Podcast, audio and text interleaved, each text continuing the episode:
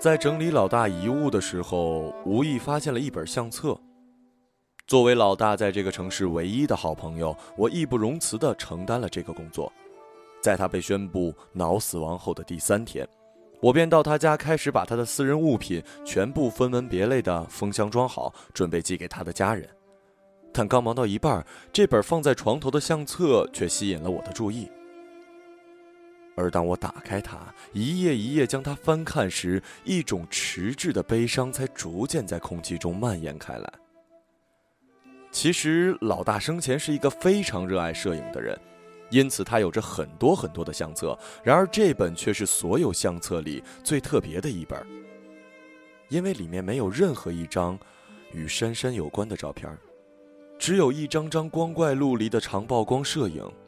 有线条状的闹市人流，光晕模糊的街景，色彩斑驳交融的花草，还有旋转的午夜星空。我知道这些相片是有情绪的，就像梵高的画作一样，是一个孤独的人一生精神世界的写照。然而，老大并非梵高一样的天才，也绝非一个疯子。我知道他虽然不普通，但他的特殊并没有给他带来过什么现实意义的幸福或者痛楚。于是他的内心复杂究竟从何而来，我便不得而知了。一切都是一个谜，包括他为什么会突然离开这个世界。这是一个很温暖的午后，我坐在他的书桌前看他拍的相片，心想如果他还在的话，我们可以像往常一样一起喝杯茶，然后聊聊天儿不知不觉就能度过这个漫长的午后。然而现在，所有的美好已经一去不复返了。我转头望望窗外晴朗的、有些冷漠的天空，一幕幕往事开始涌上心头。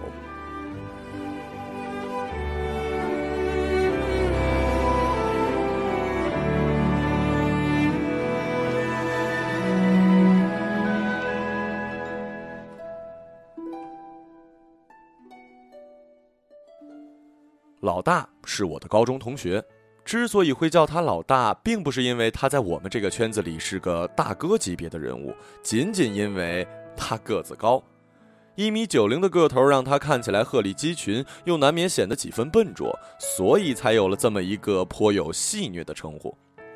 之前他并不怎么引人注目，我和他也素无交集。由于个子高，他总被安排在教室的最后一排，平时不怎么说话，成绩也一般。每次被老师点名，总要过个半分钟才慢吞吞地反应过来，让人感觉这是一个迟钝异常的人。让我第一次对他有些印象是在一次物理课上，老师无意说起初中的一个物理实验：一个人抓住一根长尺的一头，随时放手，让另一个人在底下接，接到的刻度可以表明一个人的反应速度有多快。我们当时在底下起哄说玩玩看。老师眼看快下课了，课也讲得差不多，于是就答应我们了。他先后喊了几个同学上来测试，结果他们反应中最快的也都只抓住了尺子的中段。当他最后叫到老大的名字的时候，我们纷纷回过头去看他，他果然又是盯着课本在愣神儿。过了好一会儿，才被像电击似的猛地站起来，引得全班一阵哄笑。当他走上讲台的时候，我们都有一种莫名的期待，像是等着他出丑似的。毕竟老大这么迟钝的一个人，能接住尺子才怪呢。怎料老师一放手，老大稳稳地接住了尺子的最底端，顿时引得全班一阵惊呼，就连老师在一旁都愣住了。他不信邪，又帮老大测了几次，结果老大每次都稳稳地抓住了尺子的最底端。这让我们在底下纷纷是目瞪口呆啊！啊，没想到这位同学的反应还是蛮快的嘛。老师沉默了半天，最后才冒出这么一句话，然后他听见了下课铃响，便让我们下课了。这件事虽然被大家议论了两天，但后来在大多数同学眼里都没留下什么过多的印象。毕竟，就算老大接尺子特厉害，又能说明什么问题呢？作为一个存在感一直很低的人，他终归不会在别人的目光中停留太久。可是我却在那时对老大产生了强烈的好奇感。我隐隐觉得老大身上一定有什么故事，或许孤僻的外表只是他一个假象，甚至仅仅是一种暂时无法逃离的状态罢了。但我始终找不到什么机会去接近这个成天总是发呆的同学。有时候看他在走廊上目不转睛地盯着远处的风景，便想过去和他说说话，但是一时想不到什么可以问的。而且主要是啊，他每次这么发呆的时候，神情总是特专注，让人甚至有些不忍心去打扰他。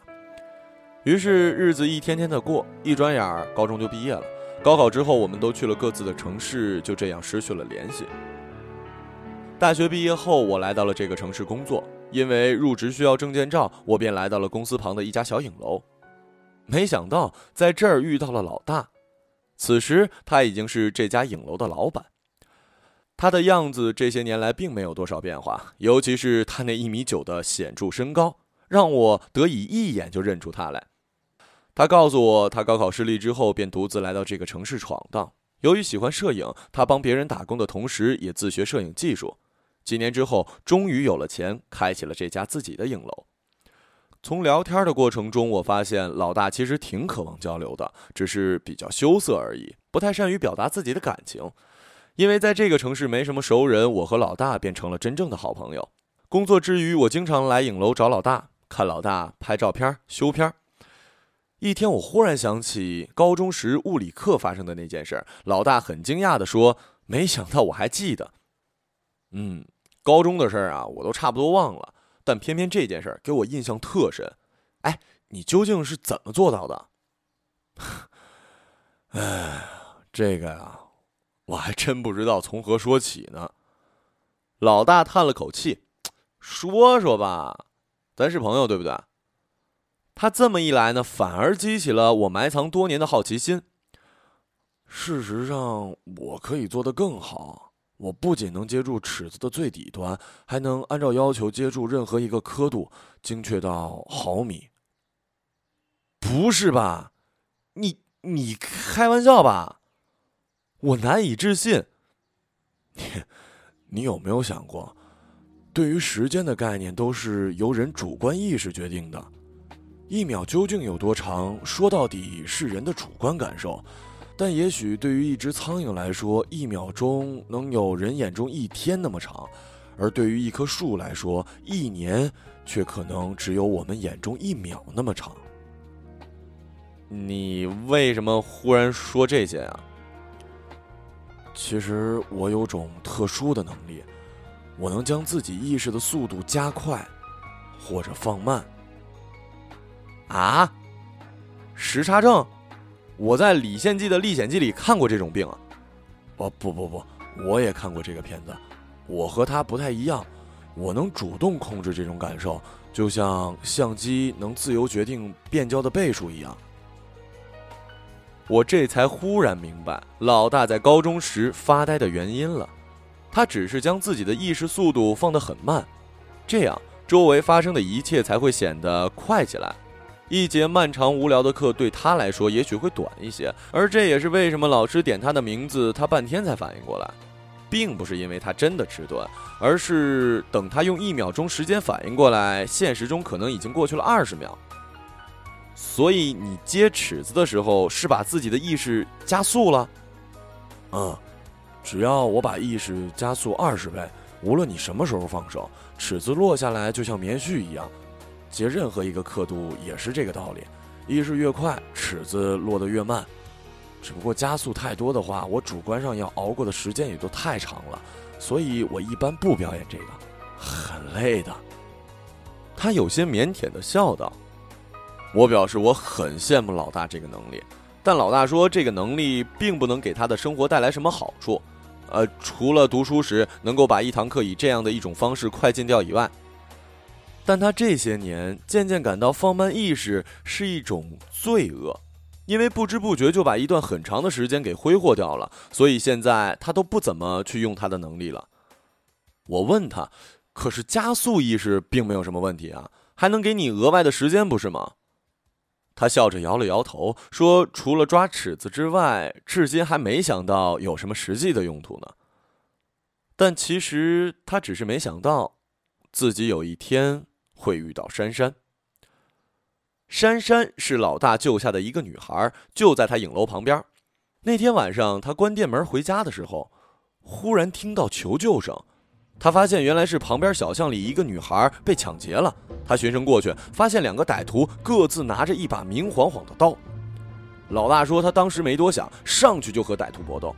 两个歹徒无论怎么努力，都刺不中身形如此高大的老大，反而被打得满地找牙。那个姑娘得救后，十分感谢老大，说自己叫珊珊。没想到老大身手如此敏捷，是不是学过什么武术、跆拳道什么的？但其实只有我知道，那晚老大只是把意识加速了罢了。歹徒拿刀捅他，在他眼里不过是慢动作，就像人用手为什么永远打不死苍蝇一样。可是后来，老大每次说起这件事儿，都心有余悸。他告诉我，尽管他的意识可以加速，但他的身体却不能。因此，他看到歹徒刺过来的时候，需要提前很多，并用尽力气躲过去才行。他这么做其实还是很危险的。不过，珊珊并不知道这件事背后的秘密。她出于感激，后来经常来影楼找老大拍写真。这么一来二去，便和老大好上了，成了老大的女朋友。有了女朋友之后的老大，开始变得开朗起来。我经常能从他的脸上看到笑容，也再也没看见他发呆了。我想他终于像自己承诺的那样，不再放慢自己的意识。毕竟没有人愿意快进和自己爱人在一起的时间。老大给珊珊拍了很多照片，都被他很仔细的修过，打印出来，然后小心翼翼的放进一个个相册之中。那段日子，珊珊是他摄影唯一的主题，他们在一起很幸福，这能从一张张照片如花的笑面中读出来。我一度以为他们俩会永远在一起，会结婚生子，组成一个幸福的家庭。但这一切，只不过是我个人美好的愿望罢了。两年后，珊珊离开了老大，去了另外一个城市，其中的原因，作为一个旁观者的我不得而知。但就像每一段无疾而终的感情一样，很多事情并不需要什么理由。失恋后的老大显得很痛苦，那几个月都是我陪他度过的。他的影楼不再营业，而他每天也躺在床上不吃不喝，有时一躺就是一整天。当我渐渐发现老大又开始发呆的时候，我忽然想到，一定是他又重新开始放慢自己的意识来熬过每一天的时间，不免替他感到有些担心。你这样可不行啊！你这是在挥霍自己的生命啊！我知道，但是。你不懂我的痛苦。你们俩不是才在一起两年吗？我见过太多在一起七八年的还分手的情侣呢，他们最后不也好好的吗？不，对我而言，我和他在一起已经好几个世纪了。老大这句话突然把我镇住了，我猛然意识到老大说的究竟是什么意思了。和他在一起的时候，我都故意把意识加速的很快很快，这样和他在一起的时间会变得很长很长。我时常会看着他凝固的笑容，就那样久久的凝视着，以至于彻底忘记了真实的时间。那时候每一天真的都像一年那么长，但却很开心。我不知道如何去安慰老大。毕竟我无法想象和一个自己的爱人相处了几个世纪之后，感情会发展到一个怎样的程度。我只知道，这对于老大来说是个无可比拟的创伤。他以自己的方式付出了太多太多，以至于最终耗尽了自己，然而对方却无法和自己同步。之后我一直担心老大会想不开。直到上周，老大被发现在影楼失去了意识。尽管送去医院时显示他还有生命迹象，但是几天后医生告诉我，他的脑部功能已经永久的丧失了，最终还是无法逃离死亡的命运。再转头望向窗外时，已是傍晚时分。这个静谧而美好的午后是如此的仓促，不知为何我竟丝毫没有察觉得到。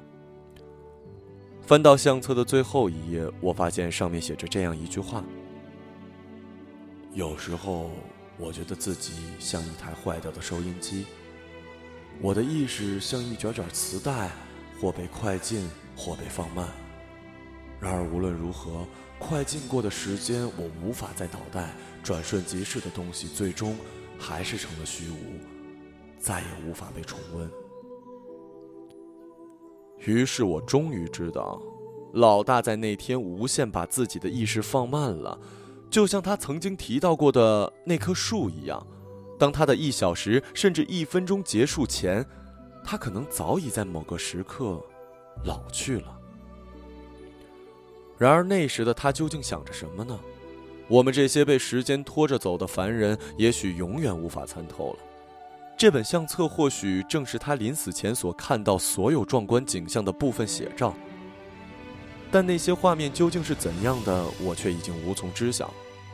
我只能偶尔闭上眼睛，去想象他脑海里这个正在急速变化的世界，这个宛若烟花一般绚烂、纷飞炫舞的，却又转瞬即逝的世界。无论是苍蝇，还是古树，生命的价值也仅限于他们自己而已。我们所有人都只是一个旁观者，就像老大一样。我不知道，当他独立于这个世界外很久之后，有没有人还会记得他。但他对于这个世界的所有感悟和体会，尽管已经无从考证，却可以是永存的。当我合上相册的那一瞬间，好像也过了一万年那么久。如果可以，我多希望这急速向前飞奔的世界为你停下时间呢。